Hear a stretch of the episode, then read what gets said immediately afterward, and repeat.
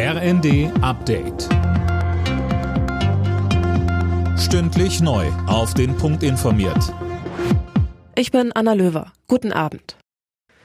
Im Katastrophengebiet in der Türkei und in Syrien sind nach den schweren Erdbeben mittlerweile über 20.000 Tote geborgen worden. Unterdessen sind drei Maschinen der Luftwaffe mit Hilfsgütern in der Türkei angekommen.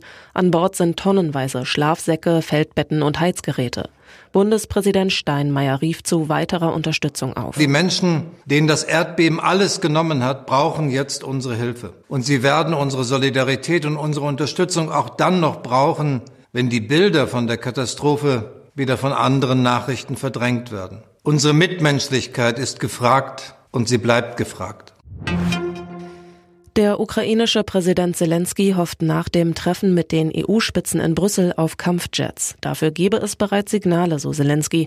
Er hatte im EU-Parlament gesprochen und war auch beim Sondergipfel der Staats- und Regierungschefs zu Gast. Auf dem geht es noch weiter um die Themen Migration und weitere Hilfen für die Ukraine. Dazu sagte Bundeskanzler Scholz. Deutschland wird dazu seinen Beitrag leisten.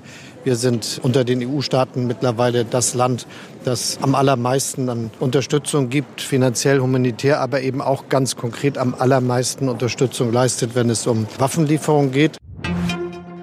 Der Bundestag hat über die Finanzierung des 49-Euro-Tickets beraten. SPD-Vertreter sprachen von einem historischen Tag, weil es die Mobilität verändere. Die Opposition beklagte dagegen Mängel im Gesetz und unfaire Bedingungen für Verkehrsbetriebe auf dem Land. Weil es gerade wieder kälter ist, wird in Deutschland mehr geheizt. Die Gasspeicher sind nur noch zu 75 Prozent gefüllt.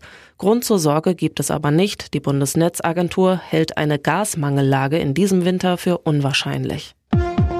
Alle Nachrichten auf rnd.de